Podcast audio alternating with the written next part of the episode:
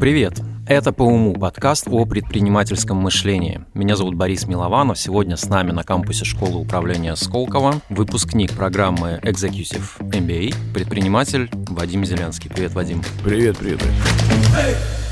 Смотри, раньше у нас в этом месте был elevator pitch, мы просили наших гостей коротко рассказать об их бизнесе. Я ничего не продаю. Да, но я, к сожалению, или к счастью, немножко устал от этого формата, поэтому я попрошу тебя о следующем. Можешь рассказать, как звучала гипотеза, на основе которой ты выстроил свой сегодняшний бизнес? Слушай, ну, моему бизнесу 25 лет, и он выстроен был очень просто. Я сначала работал по найму недолго, мне было 22 года, 21, начало 90-х, самое начало. И тогда жизнь была другой, экономика менялась в сторону того, что, ну, например, я учился, я поступил в институт, и нам платили стипендию. Стипендия составляла 40 рублей. За пару лет до этого 40 рублей еще были какие-то деньги, а потом вот буквально на глазах это превратилось там ну, в фантики. И всем пришлось как-то находить способы существования. У отдельных моих там соучеников в школе, в институте родители сделались, как-то сориентировались и сделались кооператорами, это такое, помните, было.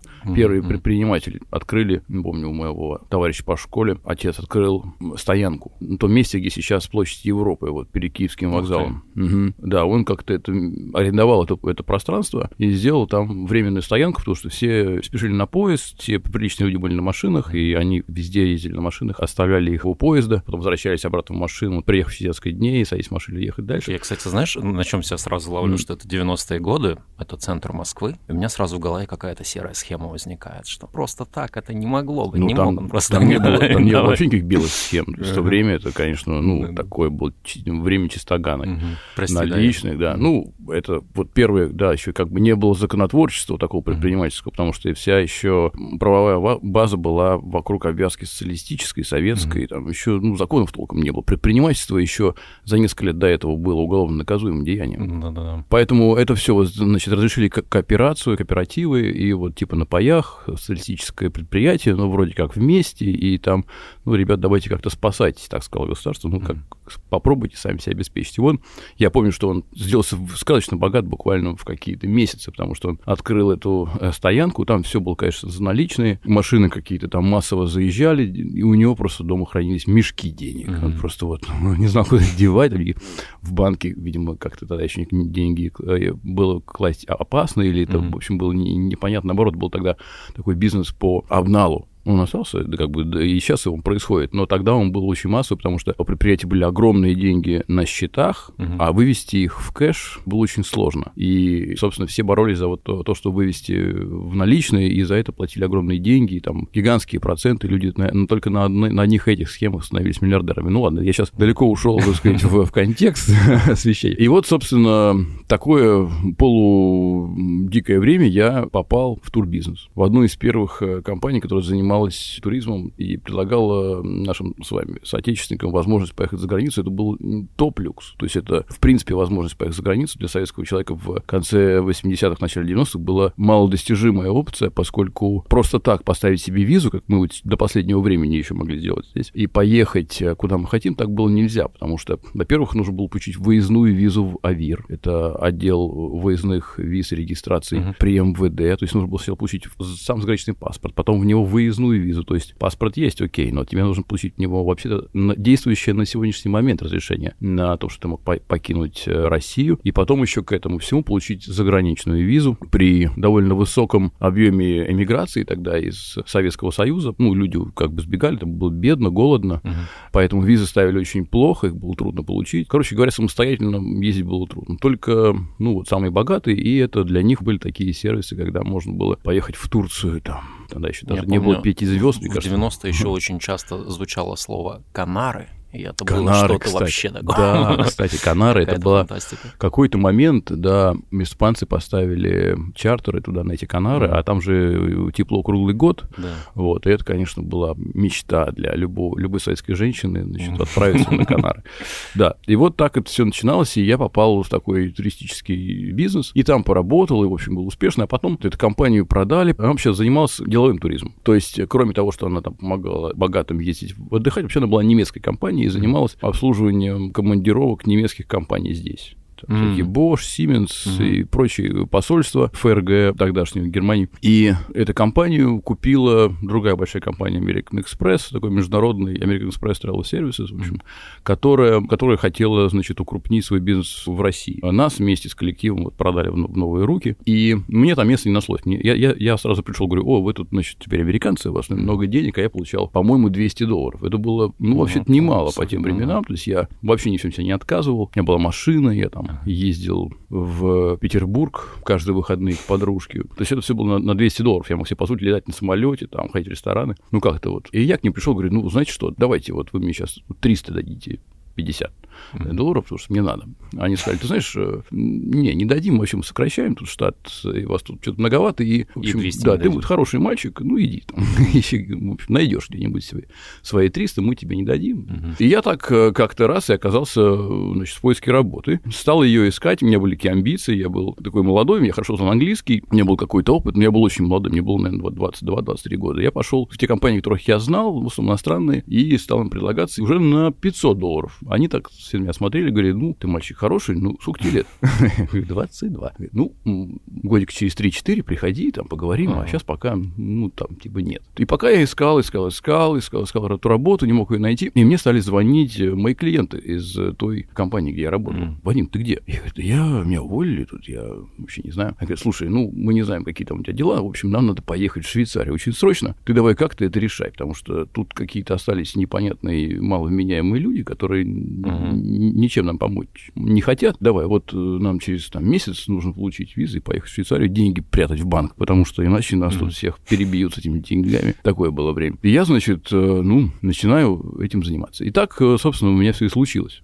Так я сделал с предпринимателем, потому что вслед за этим позвонили еще какие-то люди, еще какие-то люди, а потом они привлекли знакомых, и я тут понял, что пора нанимать коллектив и уже как-то это все попытаться проворачивать через себя, эти сервисы, которые вот тогда были всем сильно нужны. И так вот я из э, мальчика на табуретке на Севастопольском проспекте, сидя в двушке советской, значит, арендовал офис на Смоленской. Сколько э, человек из предыдущей команды ты Э, у меня была там девушка оттуда сразу, мы вместе тоже как-то нас отправили, и вот мы тогда вместе организовались в этот коллектив первый, это было такое семейное предприятие, семейный подряд, и мы с, с ней начали все это и взяли еще мою соученицу по институту. Я учился в университете управления, это на Выхином такое есть, учебное есть заведение. Mm-hmm. Вот, и там была девушка, которая училась со мной, она искала работу, я, она, я что она толковая, и пригласил ее к нам, она до сих пор в индустрии работает, и она до сих пор там, в общем, mm-hmm. эти люди как бы все остались в периметре. И так началось, поэтому, ну, собственно, это было выживание, тут не было какой-то предпринимательской идеи великой. Mm-hmm. Бывают моменты, когда просто нужно как-то себя пытаться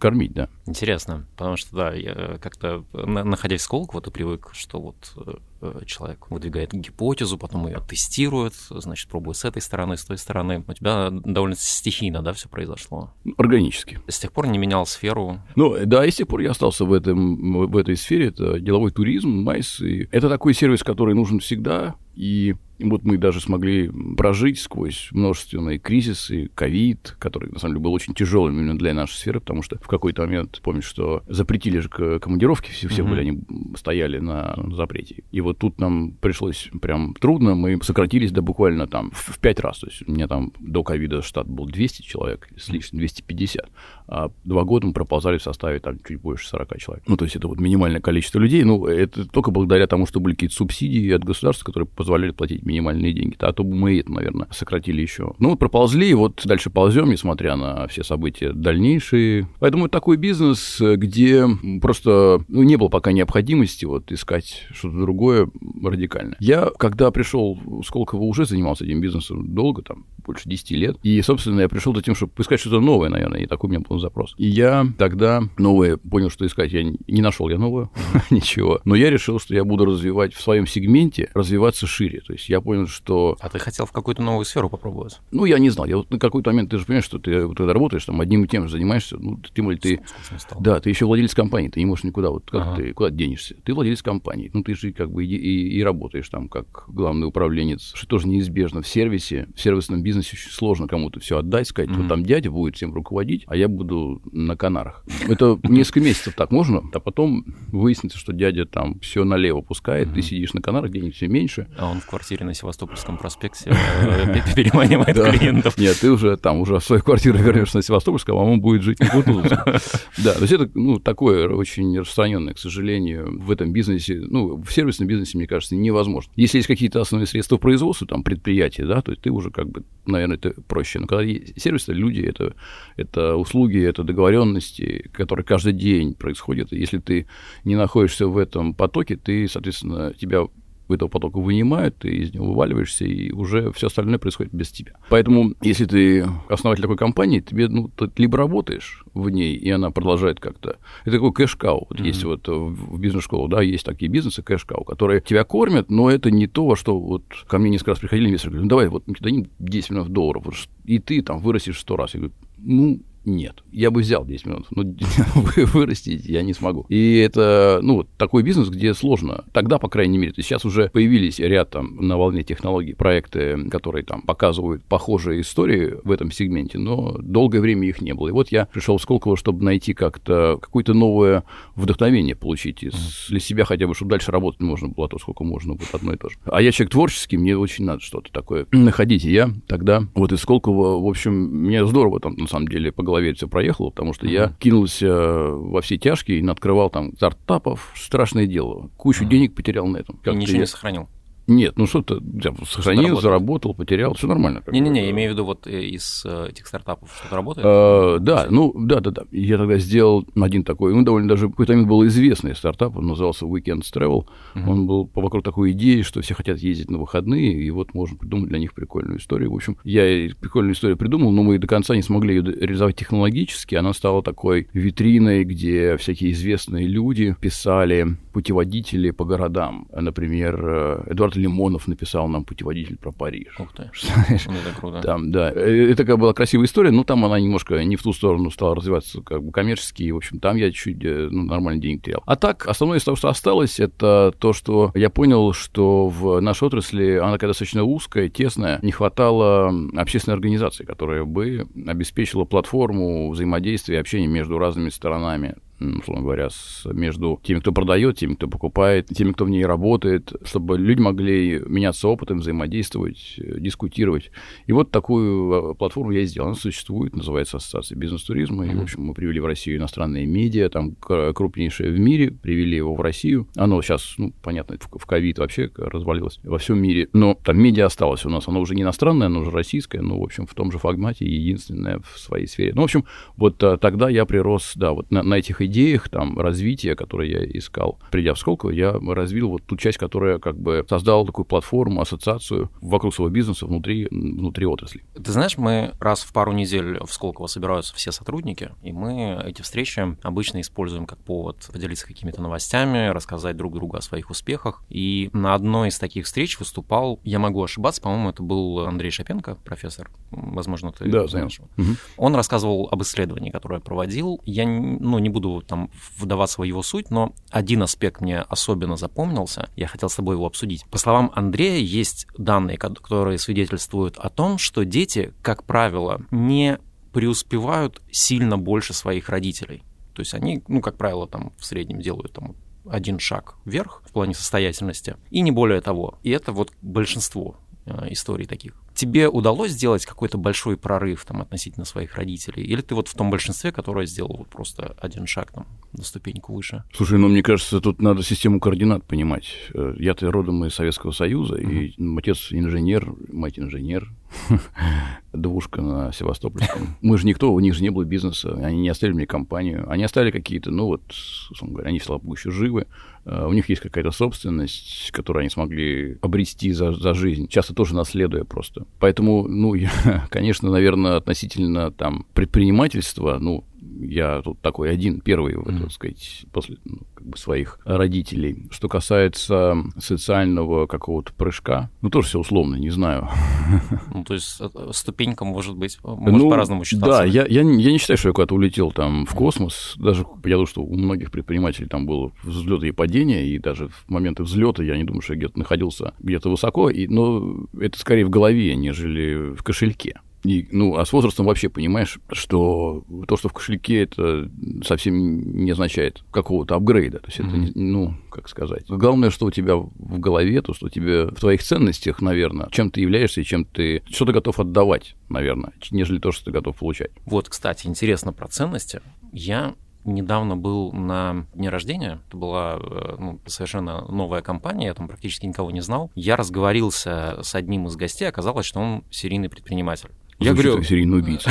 Да-да-да.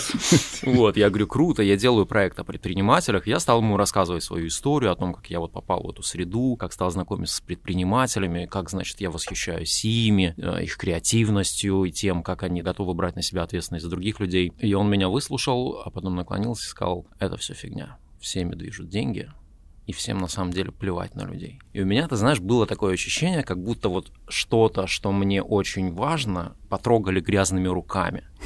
Я смотрел на него, я думаю, я не знаю, что ты там продаешь, но я вот ни копейки бы не отдал за твой товар.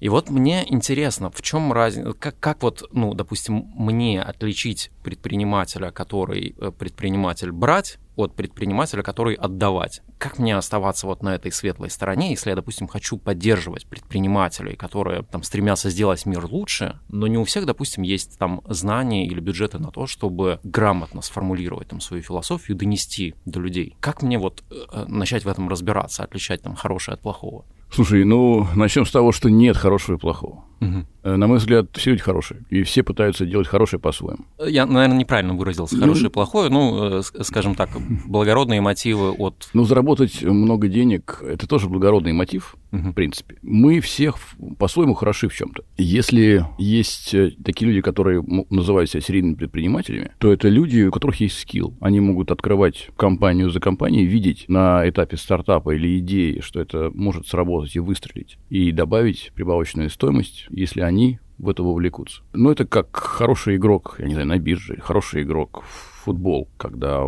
приходит в плохую команду, и, допустим, она становится хорошей, или тренер. Ну, в общем, если у людей есть такой скилл, и они в это играют как в игру, для mm-hmm. них это, наверное, наркотик, им нужно открывать новые компании. Ну, это, конечно, про деньги, потому что важно им зафиксировать успех. Пришли, компания стоила 100 долларов, ушли, компания стоит миллион. Ну, круто. И они заработали, и, наверное, команда их заработала. И, возможно, они... То есть это уже такие спортсмены, да? Я думаю, что это спортсмены, mm-hmm. да. Просто я, например, так никогда не. Я не, я не смог. Может быть, я бы и хотел себя называть серийным, но я не сделался таким. То есть я, у меня вот кэшкау. Слава mm-hmm. богу, дай, дай бог здоровья. А у серийных я, нет Я, я в первый раз сдержался. У меня родилась шутка про Nissan Qashqai. Ну, да, это тоже все оттуда же. Поэтому, ты знаешь, я считаю, что с возрастом вообще очень много хорошего приходит в нашу жизнь. Такие вещи, осознание того, что мир гораздо более объемный, чем тебе кажется, когда ты моложе. И это с каждым годом так, что ты добавляешь вот какую-то глубину, я по крайней мере, и я вижу по многим своим людям, которые в моем окружении, окружении, которых я вижу, я вижу, что они меняются с возрастом, и это хорошо. Кстати, а какой возраст самый лучший? Пока жив.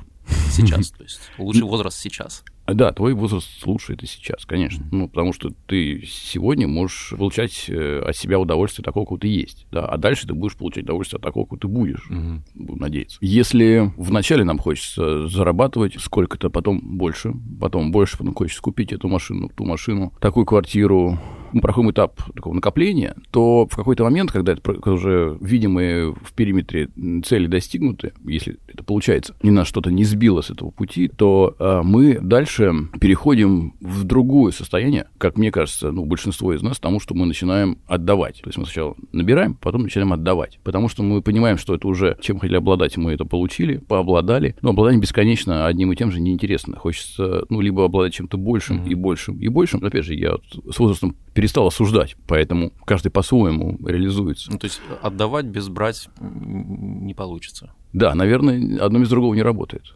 Сначала это берешь, точно. потом ну, да. Наверное, это нужно к этому прийти для того, чтобы было не жалко отдавать. Ну, как бы, когда у тебя ничего нет, а как ты будешь отдавать?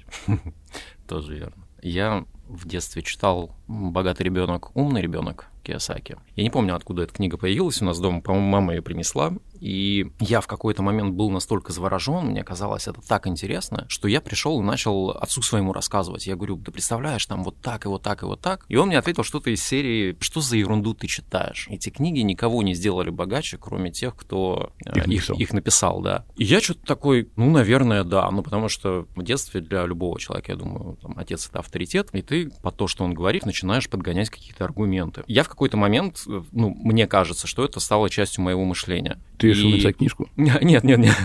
Почему нет? Я сейчас продолжу.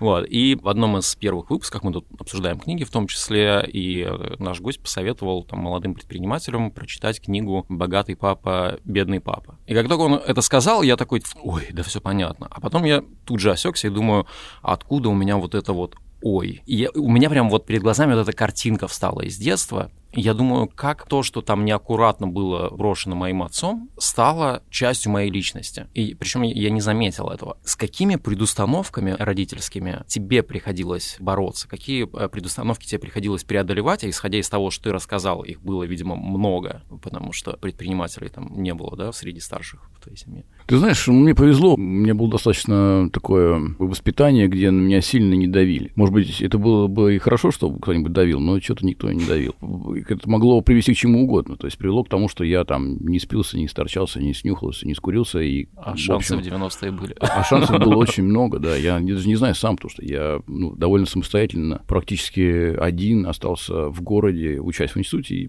там моя мама вышла замуж, а я остался в квартире в Москве один в 17 лет, угу. практически один.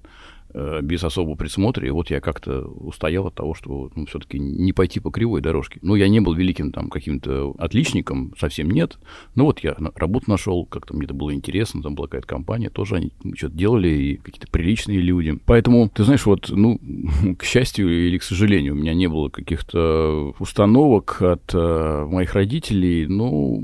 Слушай, ну было же такое, что ты там, извини за образ, начинаешь там прощупывать жизнь, и в какой-то момент думаешь, а, так это вот так вот работает, а мне вот говорили, что это так, значит, это было неправильно. Мне повезло в том смысле, что мы росли в очень свободное время. Начало 90-х это был вот между промежуток между начало, как бы 1990 и 2000 собственно, были, наверное, самыми свободными годами в истории современной России, когда можно было, ну, многое. Поэтому мы росли вот в этом. Э, состояние это было, да, такое время небогатое. То есть, конечно, в тот период, э, собственно, страна была совсем небогатая и боролась там через кризис, и в том числе кризис 98 года разрушительный, когда рубль девальвировался в пять раз. Но при этом денег же было как будто бы много. Ну, то есть ты слушаешь вот эти истории там про это просто ты в Сколково сидишь, пирамиды. и тебе рассказывали из Нет, это я помню просто ну, по своему опыту, там э, вот эти истории, когда там грузовиками вывозили наличные из офисов МММ, да. хапры. Ну, пирамиды, это все вот от бедности, даже люди от э, безысходности и бедности шли и верили в финансовые пирамиды, которые там их обворовывали в итоге. Множество людей там остались без денег, они туда последние. Ну, такое было диковатое время, действительно диковатое, дикое, опасное, разные, там, бандиты, красные пиджаки, 600-е Мерседесы, mm-hmm. разборки. Кому-то не повезло, кому-то повезло. Смотри, у того же Киосаки, уже в «Богатом папе, бедном папе», есть такая мысль, что существующая система образования не учит людей а, обращаться с деньгами, правильно обращаться с деньгами. И более того, она, наоборот, как-то запутывает, избивает их с этого э, трека. Не хотел никогда использовать это слово. Что бы ты изменил в существующем школьном образовании или там, вузовском образовании для того, чтобы дети с юного возраста оказывались там, в предпринимательской среде? Ну, я имею в виду там в широком смысле, вот в креативной среде. В креативной в смысле... Ну, в смысле именно создания чего-то, Создание. Вот, предпринимательства. Не, не найма, а... Да-да-да-да. Ты знаешь, мне кажется, что то, что можно было бы доносить до людей э, в возрасте старшем подростковом, это финансовую грамотность и рассказывать об инструментах э, биржевых, о том, как можно пользоваться различными биржевыми инструментами для того, чтобы зарабатывать деньги. Как это на, на практике должно выглядеть? Это какие-то уроки должны быть? Ну, я думаю, что уроки и лекции, да, с какими-то практическими занятиями, может быть, на каких-то тренажерах, тренажерных, я уверен, что есть даже во всех этих биржах есть возможность такой тренировочной возможность покупок, да, mm-hmm. которые позволят почувствовать э, какую-то динамику. С одной стороны, там можно бояться риска того, что дети возьмут все деньги родителей, э, значит, купят на них акции и прогорят. Вот. Но с другой стороны, Они им, им можно, да, им можно объяснить, ну, как бы какие-то остановить лимиты, там, какие-то франшизы, там, ограничения на транзакции. Но, э, в общем-то, на сегодняшний день ведь это, это не скажешь предпринимательство, да, но такой трейдинг, он позволяет... Но это инвестирование, да, то есть да, ты не создаешь, ты... Да, ну, тем не менее, ты, ты во-первых, начинаешь разбираться в экономике и макроэкономике, угу. потому что ты вынужден следить за трендами за для того, чтобы понимать причины событий, и это полезно mm для сознания. Это позволяет людям, которые в этом разбираются, себя содержать, может быть, какие-то минимальные обеспечить потребности, но в целом, если ты этим занимаешься, у тебя есть некая доходность, она вполне там расчетная, она может быть не какая-то если не, не пытаешься играть что-то супер рисковое, да, там, или правильно э, распределяешь портфель, ты всегда, ну, заработаешь свои, там, не знаю, 20% годовых, например, да, на деньгах, которые у тебя есть. Мне кажется, что это то, что людям было бы полезно изучать для того, чтобы они чувствовали себя более стабильно в жизни, и, соответственно, как бы у них было меньше бы тревоги. У тебя, там, вдруг ты работу потерял, да, и все, и ты там что делать не можешь найти, там, экономика падает, угу. там, мест нет. Мне кажется, что в школах можно было бы добавить вот э, ознакомительные курсы про вот такой способ занятий. Потому что сейчас я вот, ну, даже там по своим воспоминаниям понимаю, что школа, она действительно заточена на то, что вот ты сейчас получишь хорошее образование и пойдешь на классную службу. То есть ты устроишься там, сделаешь себе хорошую карьеру в какой-нибудь классной компании. Вот. Но никто никогда, ну, там, э, во всяком случае, вот э, в той школе, где я учился, не говорил о том, что ты можешь сам что-то придумать, сделать. Сто процентов. Предпринимательского, ну, наверное, ты прав, да, что вот кроме этого э, стоило бы добавить какие-то предпринимательские как бы лекции, тоже, наверное, что ознакомительные о том, что такое предпринимательство вообще. Вот я, на самом деле, даже с этими рассказами выступаю. Вот несколько раз в школах я на 1 сентября... Вот это очень круто, инициатива. мне кажется, круто, да. если будут реальные предприниматели приходить к детям да, рассказывать о том. Да, да, и, ну, как бы говорить о том, что вот, ну, как бы вообще рассказывать о том, что такое это есть, mm-hmm. что вот, вот я тут такой стою, тоже это все прошел, это интересно и здорово. И спрашивать, чем они думают. Ты знаешь, я думаю, что вот в, э, в контексте того, что мы говорим о том, что было бы круто, если бы каждый предприниматель там брал какое-то шефство, условно говоря, там, да, приезжал и рассказывал детям. Мне кажется, что история каждого предпринимателя, который что-то создал, заслуживает того, чтобы быть рассказанной, может быть, там в книге, может быть, в фильме. И меня поражает количество и разнообразие путей, которыми вот каждый из них – достигая своей цели. Но я не мог не обратить внимание на э, некоторые противоречия, которые вот встречаются там, в словах одного, в словах другого, потому что один говорит, ну, ты пробуй там, не получается, бросай, переключайся, делай следующее. Не идет это, переключайся снова, пробуй что-то новое. Другой может говорить, нет, стучись в одну дверь, там, иди к своей цели, никогда не сдавайся. У меня перед глазами куча примеров, когда люди там всю жизнь стучались в одну дверь, так и не достучались а, и ни к чему не пришли. Есть куча примеров, когда люди мечутся, хватаются то за одно, то за другое, в итоге не преуспевают ни в чем. Тот же самый эффект. У тебя же были какие-то, вот ты говоришь, э, стартапы, которые не полетели. В какой момент ты понимаешь, что нужно остановиться? Ну, когда деньги кончаются, которые ты отложил на то, чтобы, ну, спрогнозировал на то, чтобы потратить на это. То есть это важно, на самом деле, понимать, да, понимать, где ограничения твои, сколько ты хочешь потратить, чтобы понять, да или нет. А что в твоей системе координат более правильно? Вот пробовать и переключаться вовремя или все-таки вот стоять на своем идти до конца? Я учился в Сколково, и много людей там туда пришли. Вообще Сколково с самого начала позиционировалось как предпринимательское образование. Хотя там, там, там много училось людей из корпораций и учатся. Ну, управленцев. управленцев, да, из найма. И ну, многие из них приходят, чтобы открыть собственный бизнес. И некоторые из них вот, делают успешно, некоторые делают, делают неуспешно. Я убежден очень в том, что очень важно на этапе того, как ты собираешься свою бизнес-идею развивать, показывать ее рынку, показывать ее, ну, например, инвесторам, венчурным капиталистам, у которых есть высокая степень насмотренности, они понимают, что работает, что нет, что летает, что нет, и которые сразу тебе, если, если в тебя хотя бы рубль положит в твой проект кто-то, кто в него тоже поверит, шансы, что твоя штука, твоя идея полетит, она увеличится в разы. Что я хочу сказать, что вот ты спрашиваешь, надо ли пробовать разное или надо пробовать одно. Во-первых, нужно убедиться, что кроме тебя в это верит кто-то еще. Не mm-hmm. только те, кого ты нанимаешь за свои деньги, а те, кто готов вложить в твое предприятие деньги. И если такие люди, они верят это, они разделяют твою бизнес-идею, они верят, что это правда кому-то нужно. И если такие находятся, ну и желательно, чтобы это были какие-то люди с опытом деловым и, возможно, с опытом инвестирования, тогда это очень важно для того, чтобы валидировать твою идею, и она дальше продолжалась. Дальше пробовать разные или нет, ну, вот э, фонды так и действуют, да, у них там есть статистика, один из проектов из 10 выстреливает. Mm-hmm. Это их э, бизнес-модель. Они берут модель, в которой они как-то верят, инвестируют, и из этих 10 один по статистике должен принести деньги. Другие нет. Возможно, другие тоже будут продолжать работать как кэш-кау, но они не дадут роста кратного. Да? И это тоже результат, да, в принципе, они, это тоже окей в каком-то смысле. То есть они не теряют там деньги, может быть. Э, поэтому тут вопрос, ты серийный предприниматель или ты хочешь реализовать дело или своей мечты. Да, да ну, может быть, ты вот э, какую-то идею, ты хочешь там спасти мир так, и таким-то способом, и ты в него веришь, и ты будешь э, играть в это до конца. Ну, это просто разные стратегии поведения, и обе из них, я уверен, что абсолютно выигрышные, ну, при должном течении обстоятельств, при твоем трудолюбии, но очень важно, чтобы в твои идеи верили другие люди. Вот мне кажется, это очень важный компонент, который мы часто упускаем. Мы думаем, блин, да я точно знаю, это сработает. И вот в этот момент Нужно все перестает работать. Да.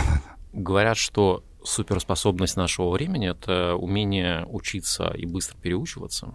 Согласишься ли ты с этим? Ну, наверное, да, в широком смысле. Чему новому ты научился за там, скажем, последние три месяца? Я вот говорю, что я творческий человек, и меня это утянуло, вот это творчество последние годы сильно. Я тут занялся необычным делом, я стал экскурсоводом. Я запустил проект беговых экскурсий по Москве. Это проект, который я делаю в поддержку как фандрайзинг благотворительного фонда, который в том числе основал. Фонд занимается тем как бы, развитием спортивным людей с инвалидностью. Но мне очень всегда была интересна история. История, история города, где я живу. Я здесь родился, я хорошо знаю Москву. Так получилось, я как-то бросил эту идею, и меня поддержали, сказали, да, да, давай. А, то есть вот э, я как бы всегда, знаешь, вот э, с друзьями иду по городу и начинаю говорить, а вот знаешь, что здесь вот жил вот тот-то а эта улица называлась раньше вот так-то.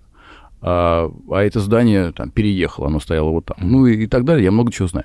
И мне все говорили, ну давай экскурсии проводить, что ты тут, тут так все на, на ушко. Я сказал, что ну э, не похоже, чтобы нужен был миллион первый экскурсовод в Москве, и мне сказали, так ты на бегу их проводи, ты же бегать любишь, вот бегай и рассказывай. А за, на бегу можно много чего показать. Я говорю, вот это отличная идея. И так я стал бегать и, и, и рассказывать. Сейчас я вот бегаю по... У меня 10 маршрутов в Москве, где я, значит, от 5 километров до 16 рассказываю про город на бегу вместе с тренировкой. Не вредно бегать и говорить одновременно? Нет, почему вредно? Нет, ну, это скилл, знаю, это я... просто, ну, это нужно просто немножко натренироваться. Бегать и говорить, это не так легко. А главное, не так легко говорить, ну, что-то осмысленное долго. Ну, вот э, я вот стал экскурсоводом. Для этого мне... Э, что, что я здесь учу? Я, конечно, для этого учу много историй. То есть я изучаю как бы периоды, я изучаю архитектуру, я изучаю основных фигурантов. Я это все э, этим интересуюсь, потому что мне интересно в этом развиваться.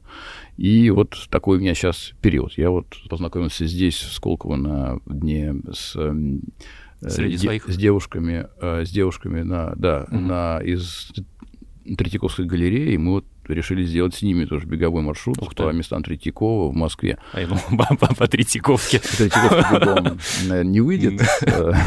Вот, а, ну, как бы по Москве можно. Вот, и такое мы сейчас, например, в плане. Ну, короче говоря, меня это развлекает, и мне это, мне, это то, где мне интересно развиваться. развиваться, и да, что мне интересно изучать, это хороший повод для меня. Ну, и потом беговые экскурсии, они платные, то есть я так зарабатываю деньги, mm-hmm. я вот за прошлый год набегал на полтора миллиона рублей в фонд. Неплохо. Да, и мне кажется, что, знаешь, как это, мы, ну, когда ты занимаешься спортом регулярно, ты все время бегаешь, и так.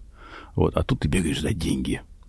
Ты знаешь, э, были вот эти NFT-кроссовки, в которых да. ты бегаешь, зарабатываешь. То есть, да, хлопнулись. Бы... Я потерял там деньги. А, ты там тоже был, да? Да, да. Что ты читал интересного в прошлом году? С книжек? Да. Я в основном читаю вот такую сейчас литературу. Я, мне вообще трудно последние годы читается бизнес. А посоветуй нам что-нибудь вот из, из такого из исторического? Ну да, что тебе, э, что, что ну бы вот ты порекомендовал? Мне очень понравилась книга Льва Данилкина, это такой автор, который написал для ЖЗЛ историю, биографию Юрия Гагарина. Угу. Это не совсем про исторический период, но мне просто этот э, исторический персонаж был интересен, и я с удовольствием прочитал. Там ну, неожиданно показывается, насколько это был великий человек и при этом обычный, которому были свойственны все слабости обычного человека особенно человек того времени. Угу. Из э, такого больше про историю и про искусство Юрий Аненков, э, такой художник российский, который в 20-е годы эмигрировал из Советской России во Францию и там жил до конца своих дней, конца 50-х годов.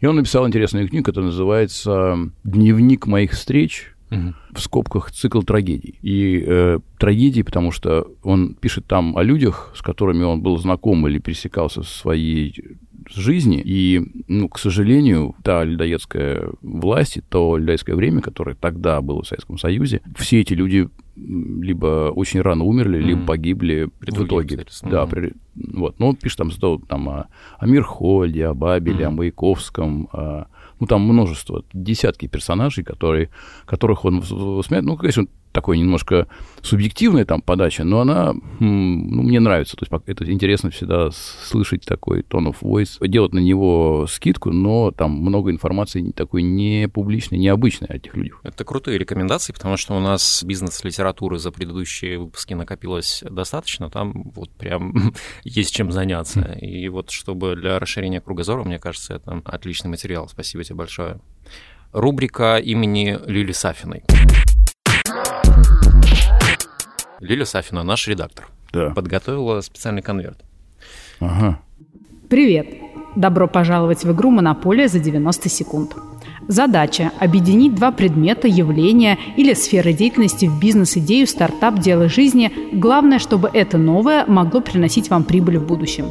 Сегодня объединяем антиквариат и психологию. Время – 90 секунд. Ограничение. Бизнес не должен быть связан с прямой продажей. Удачи, время пошло.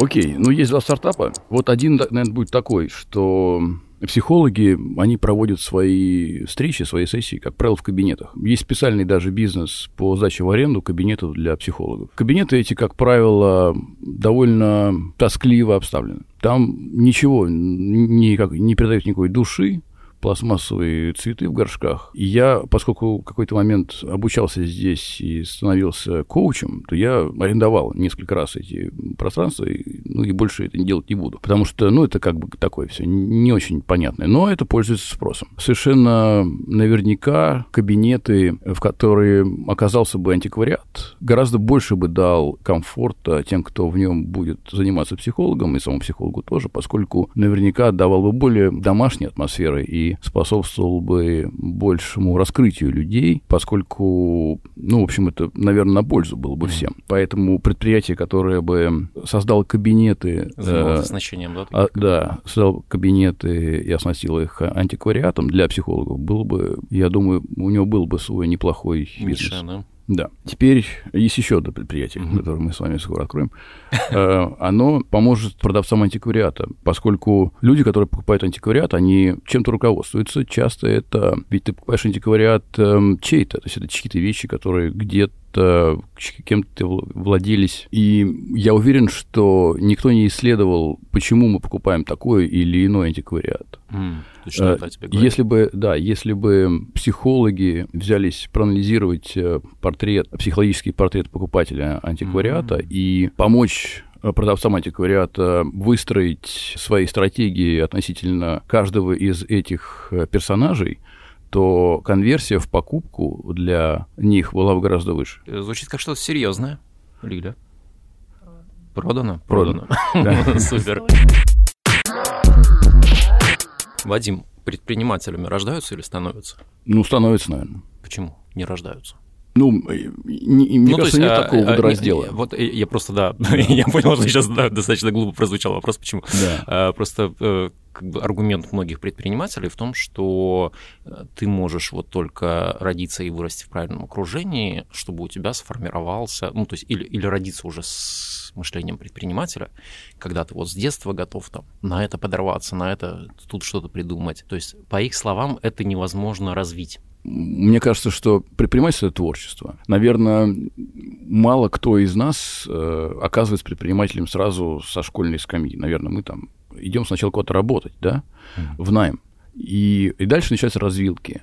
И насколько этот найм, который ты получаешь, соответствует твоему творчеству? Насколько ты творческий для этого найма? Насколько у тебя, насколько он соответствует твоим амбициям? Мне кажется, что многим везет или не везет, и они остаются в найме, потому что этот найм соответствует их э, амбициям и творческим, и личностным. А, но бывает, что, например, этот найм не соответствует, и люди меняют, потому что найм это проще, это понятнее, это гарантированнее.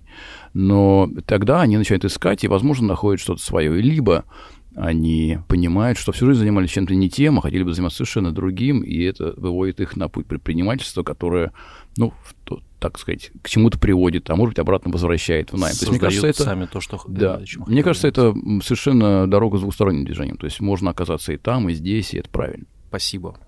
Это был подкаст «По уму». Меня зовут Борис Милованов, редактор проекта Люля Сафина. У нас в гостях был Вадим Зеленский.